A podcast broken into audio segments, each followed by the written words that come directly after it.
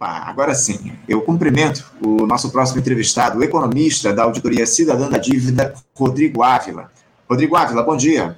Bom dia, Anderson. Obrigado pelo convite. Abraço a todas e todos que estão aí na audiência importante aí do Faixa Livre. Obrigado pelo convite. Eu que agradeço, Rodrigo, a tua disposição para conversar com a gente aqui no dia de hoje a respeito de um tema muito sensível para o nosso país e que a gente tem feito, a gente tem se dedicado muito aqui no programa a acompanhar que essa discussão a respeito da nova regra fiscal que o governo Lula quer colocar no lugar do malfadado teto de gastos. O texto foi enviado ao Congresso e, no dia de ontem, aprovado pela Câmara dos Deputados integralmente, já com a análise lá dos destaques.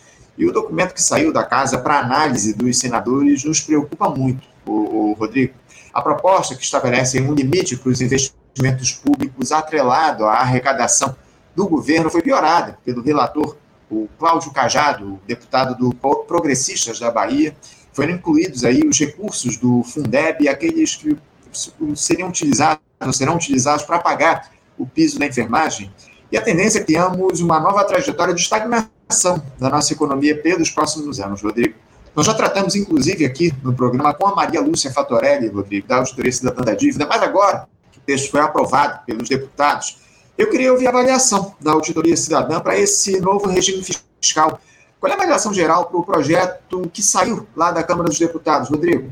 Bom, Anderson, é, na verdade o projeto ele já saiu do Executivo muito rebaixado, né? já veio com um teto muito, muito próximo ao que era a, a emenda constitucional 95, né? que era o congelamento né? por 20 anos da soma dos gastos sociais, né, porque é preciso sempre colocar né, que não é teto de gastos, é teto de gastos sociais, né, porque o gasto com a dívida pública, que é um dos principais gastos do governo, na verdade, se a gente olhar metade do orçamento federal, vai para pagamento de juros e amortizações da dívida pública, né, então significa que o principal, na verdade, o principal gasto né, da União não está sendo é, controlado por esse projeto. Na verdade, o que está sendo é, controlado é o gasto social, saúde, educação, transporte, ou seja, é, é, importante sempre colocar isso, né? Porque a grande imprensa sempre coloca que é algo relacionado à responsabilidade fiscal, não tem nada disso. Na verdade, é tirar dinheiro da saúde, da educação, para entregar para os super ricos, né, que são beneficiários dessa dívida pública. E como que veio já o projeto do Executivo, do Poder Executivo?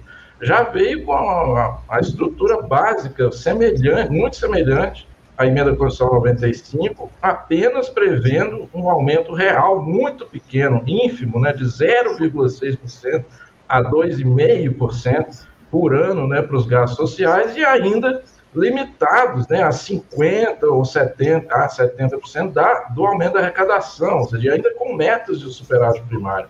Ou seja, agora, se a gente tinha um teto antes, agora tem, a gente tem três tetos, né?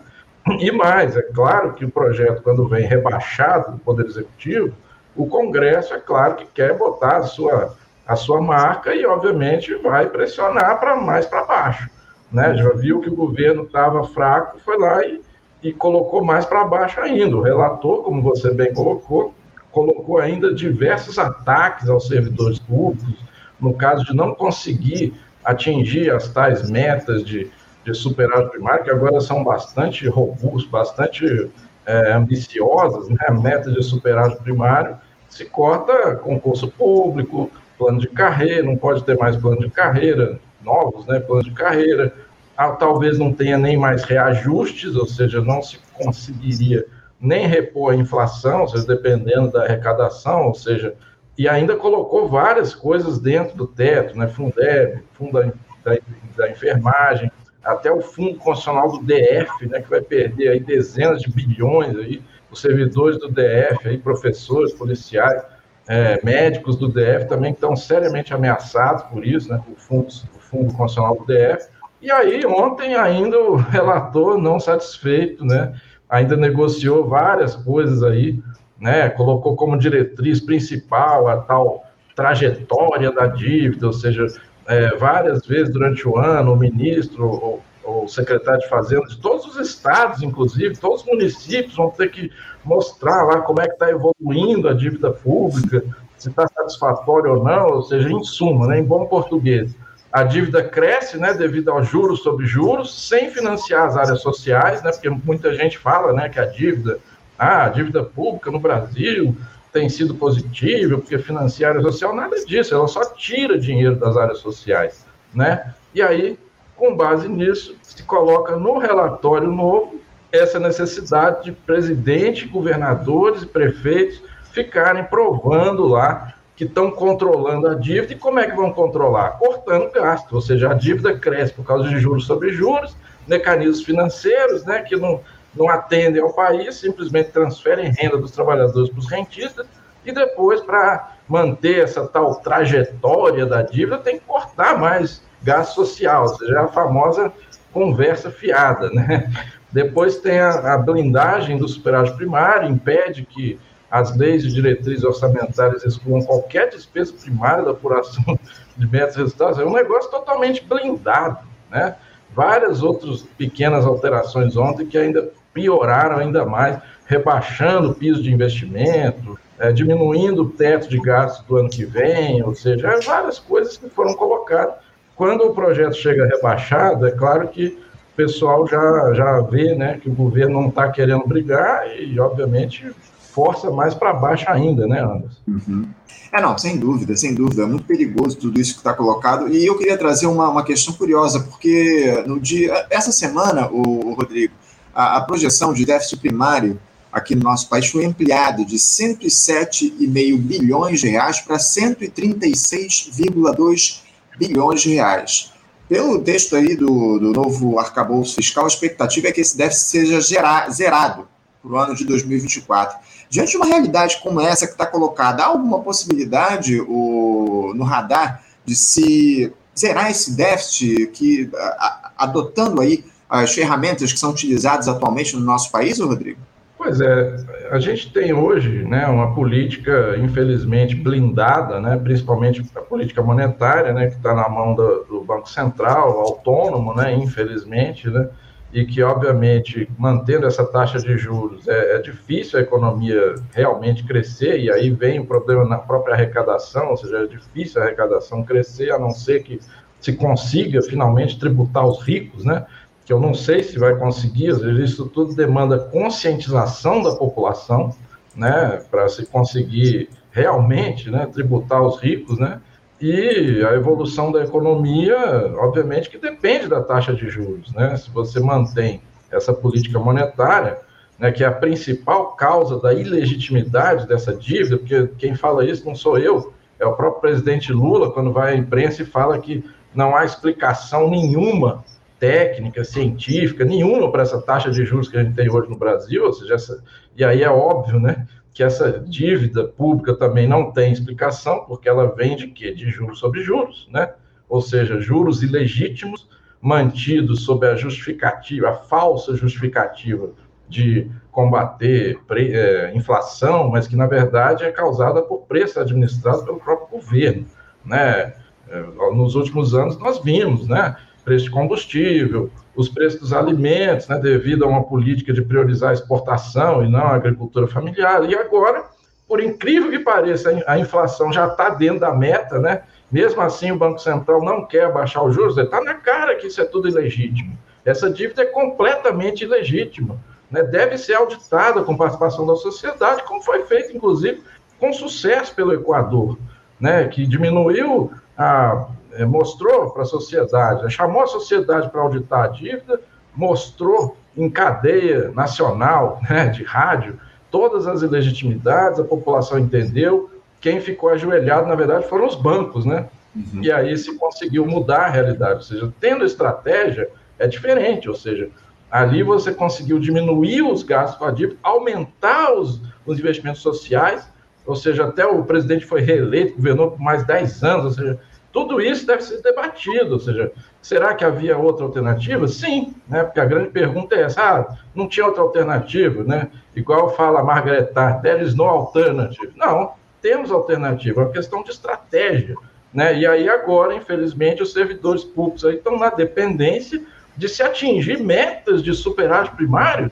que são ruins para o país, né? Você tem que simplesmente fazer superávit primário, senão os servidores não têm reajuste. Não, que isso, né? Enquanto todo mundo desenvolvido os países desenvolvidos praticam déficit, né? O, a Europa, Estados Unidos, principalmente para combater a crise, nós aqui vamos ficar nesse negócio de fazer superávit, se não conseguir superávit, o servidor público não tem reajuste, as áreas sociais não vão crescer, o teto de gasto vai ser menor ainda, ou seja, tudo dentro de uma política né, que, obviamente, considera essa dívida pública como a principal prioridade do país. Para realmente ter superávit, né, teria que haver crescimento de arrecadação. Agora, não é exatamente o que nós queremos. Né? Nós queremos gasto público. Inclusive, hoje, na, na conta única do Tesouro, existe 1,7 trilhão, trilhão de reais. Isso a grande mídia não fala, fica falando, não, tem que fazer superávit primário. Você tem 1,7 trilhão em caixa, né, no próprio Tesouro. Né? Pode sim fazer dívida para investimento social, isso seria o papel principal da dívida pública, original, né, em tese, que a dívida pública deveria fazer. Isso seria o quê? Déficit primário, sim. Acontece que, infelizmente, a dívida pública no Brasil não tem servido para isso, tem servido para simplesmente pagar juros sobre juros. Né? Então, infelizmente, a gente continua sob esse, esse mando aí né, de, um, de um pensamento único, dizendo que a dívida não é problema, que tem que privilegiar o pagamento dela, e aí, obviamente, que a sociedade não se conscientiza que essa dívida é completamente ilegítima, né? ou seja, tem que se auditar essa dívida com participação da sociedade, né, para que possa, para que a gente possa realmente conseguir correlação de forças, né, né Anderson? Pois é, essa é a grande questão, o, Rodrigo. A gente vai falar muito a respeito aí dessa questão da dívida pública daqui a pouquinho, mas antes disso, eu queria te questionar a respeito do seguinte: qual é o principal problema na avaliação de vocês, Rodrigo, é, é, em relação a esse texto que foi aprovado aí lá na Câmara no dia de ontem? é a limitação dos gastos públicos, é atrelar esses investimentos às receitas do governo, são os gatilhos incluídos lá pelo relator na proposta na Câmara, enfim. Fala um pouquinho a respeito de qual, qual é a principal preocupação de vocês da Auditoria Cidadã da Dívida em relação a essa proposta de arcabouço fiscal. É, de fato, ele tem vários, vários pontos críticos, né? São vários pontos de, de, preocupação, né? A começar principalmente pela manutenção da lógica né? da emenda constitucional 95, ou seja, se, se faz simplesmente um. se prevê um teto, né? Só para os gastos sociais, né? Enquanto que os gastos com a dívida pública continuam sem limite algum. Né? E aí você coloca um teto de 0,6% de crescimento anual, 0,6 a 2,5, né? E só vai conseguir atingir o 2,5 se a arrecadação também crescer, ou seja, também tem que estar submetido ao teto de 70% do crescimento real da arrecadação, ou seja, se a arrecadação cresce em termos reais, digamos assim, 4%, você não pode crescer mais que, que 3, 2, nem, nem vai conseguir 3, porque o, o outro ponto do projeto prevê que o máximo é 2,5, ou seja, então realmente fica difícil, né? Se a arrecadação crescer 2,5, você não pode. É, se a arrecadação crescer em termos reais 2,5, você também não pode crescer 2,5 o gasto social, porque ele tem que ser 70% da, da receita e mais, do, do aumento real da receita. E se não conseguir cumprir a meta de superávit primário, que é uma meta neoliberal, fruto de um pensamento único, que não tem base nenhuma na realidade, olha para os países envolvidos, não, não, fazem, não fazem superávit, fazem déficit, né? Uhum. Aí vai ser 50% do aumento da arrecadação, não vai ser nem 70%, vai ser 50%, ou seja, então é uma, uma barra total, ainda colocando os servidores públicos é, dependendo do país fazer superávit primário para que eles possam Sim. ter reajuste, ou seja, então realmente é grave. É, você, você, citou aí essa questão dos outros países. Os Estados Unidos aí estão discutindo hoje a ampliação da, do limite do endividamento, né, Rodrigo? Enquanto aqui no nosso país a gente demoniza o endividamento público. Acho que essa é a grande questão que precisa ser colocada, né? Os outros países aí, tá, tá muito claro que para o desenvolvimento é, é, importante, inclusive, que haja o endividamento, né, Rodrigo? É, inclusive, muitas pessoas falam que a auditoria cidadã demoniza a dívida. Não, como a gente colocou agora há pouco, né? A gente não demoniza a dívida, a gente acha que a dívida deve servir para o investimento, sim. É uma fonte que pode ser utilizada, claro, com juros baixos, prazos longos, e que vá para financiar efetivamente né, o desenvolvimento. Agora, o que, que acontece no Brasil? Né, a gente já provou com dados né, de que A dívida pública não coloca dinheiro nas áreas sociais, não atende. Né? Existe uma pegadinha hoje, né? que o governo emite alguns títulos, financia lá servidor público, previdência, algumas áreas sociais para dizer né, que a dívida estaria financiando, mas por outro lado pega muito mais recursos de outras fontes que não tem nada a ver com a dívida, não tem nada a ver com a emissão de título e joga para pagar a dívida. Então, na verdade, a dívida pública ela só tem sugado recursos. Ah, para que, que tem servido a dívida pública no Brasil? Né, para financiar o pagamento dos próprios juros da dívida, enriquecer mais ainda os super ricos. É para isso que está servindo o arcabouço fiscal, né, para tirar mais dinheiro ainda da sociedade, mais riqueza produzida pelos trabalhadores e entregar para aqueles que têm dinheiro. E quem tem dinheiro né, é o setor rentista. Né? Então, na verdade, é, o, que, o que a gente vê hoje no Brasil é um sistema da dívida, não é dívida pública isso que a gente tem aqui no Brasil. Né? Isso aqui não é dívida, isso aqui é outra coisa. Né? Por isso que é importante colocar isso. Né? Quando a gente pede auditoria dessa dívida, é exatamente porque a gente está tá vendo. Né? O arcabouço fiscal é a prova real né, de que a dívida é o principal problema da sociedade brasileira. Não é por acaso. Por que, que se faz arcabouço fiscal com teto de gasto social e, libera os gastos com a dívida? Né? Exatamente por isso, porque o capital sabe que tem que limitar o gasto social, porque é uma, isso aqui é luta de classes. Não existe. Não tem como você é, beneficiar um lado e o outro ao mesmo tempo. Isso não existe. Né? Uhum, uhum. não, sem dúvida nenhuma. Muito bem colocado. Rodrigo, agora, há esperança de vocês aí da Auditoria Cidadã de que os senadores possam ser aí um pouco mais sensíveis em relação à gravidade desse novo teto de gastos que está colocado e alterem os pontos chaves aí desse texto, visto que ele deve ser aprovado de todo jeito, isso não há dúvida nenhuma. Mas como é que vocês veem aí a possibilidade de articulação com os senadores agora que o texto foi enviado lá para o Senado Federal? É, claro que nós vamos ter que brigar muito, né? inclusive no Senado, né? para tentar diminuir é claro que a gente sabe que é difícil reverter a ideia central do projeto, né, já que ele já veio com essa espinha dorsal toda é, destinada a se fazer mais um teto de gasto, né? Claro que quando vai tramitar, ele vai ser mais rebaixado ainda. E aí no uhum. Senado, é claro que a gente vai lutar também. Agora, tem um problema aí, na verdade, né? Porque pela tramitação de projetos de lei complementar, né, o que, que acontece? Esse projeto, vamos supor que a gente consiga né, mudar o projeto no Senado, né? Aí o Senado, sei lá, diminui algumas coisas, melhora alguma coisa, o que vai acontecer? Ele volta para a Câmara, e aí o que, que vai acontecer na Câmara? Os deputados vão decidir, aceitamos ou não as alterações do Senado, né? Obviamente que a tendência vai ser, é, é claro que o Senado tem um peso, né? Óbvio, a gente vai lutar, os, os, as definições feitas pelo Senado, é claro que vão ter um peso na Câmara, mas a gente sabe que no final, a decisão final vai ser da Câmara, né? E por isso que eh, nós, inclusive, lutamos lá, né? Fizemos, inclusive, o lançamento da cartilha, né? Auditoria da dívida pública na terça-feira, chamamos os deputados, fomos aos gabinetes, né? Maria Lúcia Fatorelli, a equipe foi nos gabinetes, né? Para pressionar os deputados, as deputadas, a, a votar contra esse arcabouço, a fazer. Existem outras alternativas, né? Infelizmente perdemos, mas agora vamos lutar no Senado, sabendo que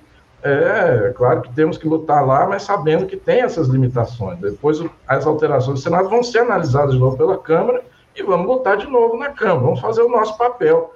É claro que a gente sabe que o, a saída, na verdade, é a conscientização da sociedade né, sobre principalmente a ilegitimidade dessa dívida, né? Porque o que, que a gente vê na grande imprensa? Ah, o teto de gastos, arcabouço fiscal significa responsabilidade fiscal. Nós temos que pagar as nossas dívidas, então por isso temos que limitar os gastos com servidor, com previdência, isso que a gente ouve na grande mídia. E por que que o povo não consegue eleger deputados que questionem essa realidade? Porque a gente não consegue, obviamente, a gente não tem a grande mídia e não consegue mostrar para a sociedade que essa dívida é, em grande parte, legítima. Né? Na verdade, ela não tem servido para a sociedade, não tem servido para fazer hospital, escola, investimentos de servidor público, médicos, professores, não serve para isso. Né? Então, a, a verdadeira batalha é, fazer a sociedade se mobilizar né, contra esse projeto, mobilizar contra, inclusive, o parlamento, né, cobrar dos seus deputados né, e senadores também. Uhum, Vai ser uma briga forte, mas estamos aí, vamos fazer a nossa parte, né? É importante, importantíssimo fazer a parte, cada um fazer a sua parte para que essa proposta, de alguma forma, seja desmascarada. Essa é a grande questão, é mostrar para a população brasileira o que é está em jogo e o que representa esse novo marco fiscal que tenta ser aprovado lá no Congresso Nacional. Rodrigo, vocês da auditoria chegaram a produzir algum texto aí, alguma proposta alternativa a esse arcabouço desenvolvido pela equipe econômica do governo Lula? Houve essa, essa discussão interna? Sim, inclusive no período da transição né, do governo, né, em, em, dezembro de 2022, nós até tivemos lá no CCBB, entregamos uma carta aberta, até divulgamos a nossa página, com diversas propostas né, de ação, estratégias, né, é, uma delas é exatamente a auditoria da dívida pública, mostrando o exemplo que foi feito no Equador em 2007, onde o governo decretou a auditoria, abriu os dados, abriu os arquivos, finalmente, né? a sociedade teve acesso, chamou a sociedade para fazer a auditoria, obviamente que descobriu um monte de legitimidades, né? mostrou isso aí em cadeia de rádio, a sociedade entendeu, e aí, obviamente, que muda a correlação de forças. Você tendo a divulgação desses documentos oficiais, né? Você consegue mobilizar. E aí, obviamente, o governo conseguiu, né, nessa, nessa mudança de correlação de forças, o próprio, os próprios bancos né, começaram a se ajoelhar, dizer, não, peraí, vamos negociar, eu quero, eu quero ver uma forma aí da gente negociar. E o presidente até foi bonzinho, né? Ainda pagou 30% da dívida. Ah, vou pagar só 30% já está bom para você. E os uhum. banqueiros todos aceitaram, aceitaram e ainda assinaram, dizendo que nunca iriam entrar na justiça contra o Equador. Por quê? Porque tinham os papéis, tinham as provas da ilegitimidade. Aqui no Brasil, não. O presidente do Banco Central vai no Senado e fica falando lá: não, a dívida pública interna brasileira beneficia 80 milhões de pessoas beneficiários de fundos de pensão né? E cadê os dados? A gente da auditoria cidadã está pedindo há décadas, há vários anos, né? Os nomes dos detentores da dívida, exatamente para mostrar que os beneficiários dessa dívida estão lá no banco de onde veio o Campos Neto, né? O, o Santander, o Ita, os bancos privados, né? E os grandes investidores, né? Porque a historinha que é contada por eles, não, a dívida pública é normal, ela beneficia os brasileiros, né? E fica lá o presidente do Banco Central falando no Senado que não, a dívida pública beneficia 80 milhões de brasileiros, familiares, parentes de beneficiários de fundo de pensão, quando a gente sabe que o fundo de pensão não chega nem a 10% do estoque da dívida pública. Tesouro direto é 1%. Né? Cadê os nomes? Né? Por que, que não dá os nomes? Né? Isso aí já, já é uma coisa óbvia, né? o dinheiro é público. Né? Por que, que se mostra todos os nomes dos servidores públicos que estão lá trabalhando, né? na inter... mostra na internet o salário de todos os servidores públicos do país e não mostra os nomes dos beneficiários da dívida pública? Só isso já daria uma, uma articulação social imensa né? para questionar esse discursinho do Campos Neto, que vai lá no Senado, deita e rola e nós não temos os dados, obviamente, porque o governo não, não forneceu. A gente está pedindo esses dados desde do governo Dilma e não conseguimos. Né? Então, uhum. tem, tem estratégias alternativas, não, é, não existe só uma alternativa. Né? Uhum. Não, é, é importante que haja, acima de tudo, transparência a partir do que está colocado nessa gestão. O, o Rodrigo, para a gente encerrar aqui o nosso papo, a partir da aprovação aí desse novo arcabouço fiscal, você diria que nós estamos aí rumo a mais uma década perdida? É, infelizmente, com esse projeto, né, que inclusive o relator ele, ele já colocou no próprio projeto, né, que é uma lei complementar, né, essas metas de 0,6% de crescimento real do gasto social por ano, 0,6 a 2,5, né, que antes teriam que ser definidos a cada quatro anos, agora já vão estar no próprio projeto de lei complementar. Ou seja, para mudar isso aí é mais difícil, você tem que ter maioria absoluta, 257 deputados e, e a, a, metade mais um dos deputados e dos senadores para quebrar isso aí, enquanto que uma lei ordinária, lei de diretrizes orçamentárias, é maioria simples, né? E já poderia ser encaminhado pelo governo diferente, pelo menos daqui a quatro anos poderia mudar. Agora não. Agora está no próprio projeto, né? Essas metas, seja, blindando essa política, né? Mantendo metas de superávit primário, né? Num país como o Brasil, com diversas demandas urgentes, né? Significa o quê? Dizer que não vai ter investimento é, voltoso, né? É claro que vai ter algum investimento, vai ser mais do que foi no governo anterior, mas muito pequeno, né? Ou seja, o governo aposta que essa pequena quantidade que ele conseguiu ali na PEC da transição vai ser suficiente para ele conseguir é, desenvolver o país e se reeleger daqui quatro anos, mas é muito pouco, principalmente com essa máquina de fake news que nós temos do outro lado aí, nos WhatsApp, que a gente conhece como é que tá. Né? O lado de lá está muito ativo, né? manda, tiver, manda milhares de, de fakes por dia para ativar a sua base do lado de lá. Nós temos que ter mais mobilização do lado de cá. Né? Inclusive, muita gente fala, pô, mas vocês estão querendo ir contra o governo. Não, pelo contrário, nós queremos que o governo dê certo. Para que dê certo e consiga se reeleger daqui quatro anos, ele tem que fazer investimento vultoso. Não basta aumentar o, o Bolsa Família e, e, alguns investimentos pontuais, tem que fazer investimento vultoso. Né? A gente sabe como é que funciona essa máquina do lado de lá. É, é importante né, uhum. que a gente pudesse aumentar esses investimentos. Né? Vamos ver aí, infelizmente, né, vamos ter que lutar por, pelo, fim de mais um teto de gastos nessa década que pode ser perdida sim, porque né, com esse teto é, muito blindado, né, 0,6 a 2,5 de crescimento de gasto social por ano é muito pouco para um país como o Brasil, que precisa de muito investimento em saúde, saneamento, transporte, né? Inclusive para que o governo possa ter, inclusive, sucesso, né, né Anderson? Sem dúvida. Vamos continuar na cobrança aqui, Rodrigo. É muito importante que a gente faça essa cobrança em relação à necessidade que existe aí de investimentos públicos no nosso país. Apostar no investimento privado já se mostrou uma alternativa inviável. Então, a gente precisa, acima de tudo, fazer com que o Estado promova o desenvolvimento nacional a partir dos gastos públicos. E esse arcabouço limita demais os investimentos aqui no nosso país. Rodrigo, eu quero agradecer muito a tua participação, quero parabenizar vocês da Auditoria Cidadã da Dívida pelo trabalho que tem feito em oposição a essa, esse projeto deletério que é o arcabouço fiscal, que vai ser votado no Senado, muito provavelmente aí ao longo das próximas semanas, e a gente continua aqui acompanhando essa, essa disputa, essa discussão que está colocada. Muito obrigado, Rodrigo, por você conversar com a gente aqui conosco. Um bom dia para você e um abraço forte. Valeu, Edson. Obrigado pelo espaço. É muito importante o programa Faixa Livre aí.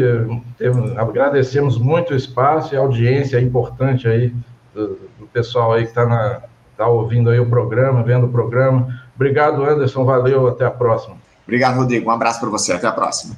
Conversamos aqui com Rodrigo Ávila. Rodrigo Ávila, que é economista da Auditoria Cidadã da Dívida, e tratou com a gente a respeito dessa proposta perigosa que é o marco fiscal, que foi discutida lá no, Congresso Nacional, que está sendo discutida, foi aprovada na Câmara dos Deputados no dia de ontem, agora vai ser encaminhada ao Senado Federal. Todos os, os perigos estão escondidos por trás desse novo arcabouço fiscal. Você, ouvinte do Faixa Livre, pode ajudar a mantê-lo no ar. Faça sua contribuição diretamente na conta do Banco Itaú, agência 6157, conta corrente 99360, dígito 8. Esta conta encontra-se em nome do Sindicato dos Professores do Município do Rio de Janeiro e região, o Simpro Rio, uma das nossas entidades patrocinadoras, mas seus recursos são destinados exclusivamente para o financiamento do nosso programa. Você pode fazer sua doação de qualquer valor, utilizando também a nossa chave Pix, que é ouvinte@programafaixalivre.com.br. Sua contribuição é fundamental para a manutenção desta trincheira progressista no ar.